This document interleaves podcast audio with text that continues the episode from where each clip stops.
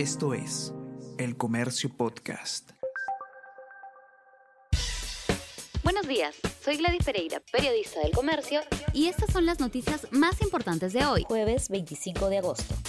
Poder Judicial decide hoy sobre pedido de prisión preventiva para Jennifer Paredes.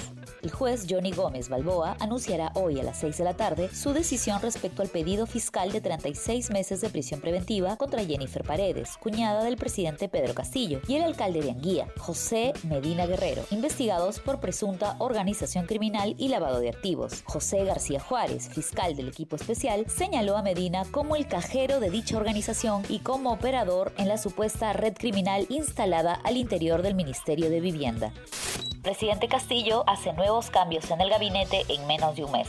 El presidente Pedro Castillo tomó ayer juramento a tres nuevos ministros de Estado. Los cambios se dieron en los sectores de defensa, mujer y poblaciones vulnerables y ambiente. Dejaron el Consejo de Ministros José Gavidia, Diana Miloslavich y Modesto Montoya. En reemplazo, Richard Tineo asumió el MINDEF una semana después de la renuncia de Gavidia, mientras que Claudia Dávila es la nueva ministra de la Mujer y Wilber Rosas de Ambiente.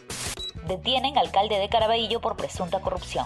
La Fiscalía Especializada en Delitos de Corrupción de Funcionarios de Lima Norte detuvo la madrugada de ayer al alcalde de Caraballo, Marco Espinosa Ortiz, y a otras 14 personas por presuntamente direccionar la compra de 21 camionetas por el monto de 2.600.000 soles. Espinosa es militante de Alianza para el Progreso de César Acuña y su hermano postula por el mismo partido a sucederlo. Alianza por el Progreso es la segunda organización política con más candidatos con antecedentes judiciales, 74 penales y 104 civiles solo por debajo de Somos Perú.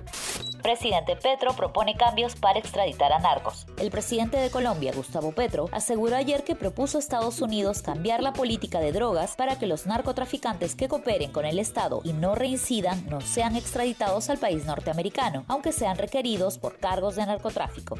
Perú enfrentará a Chile en la Copa Davis en septiembre. Entre el 17 y 18 de septiembre, los equipos de tenis de Perú y Chile disputarán el ansiado cupo al Grupo Mundial 1 en las instalaciones del Club Lawn Tennis.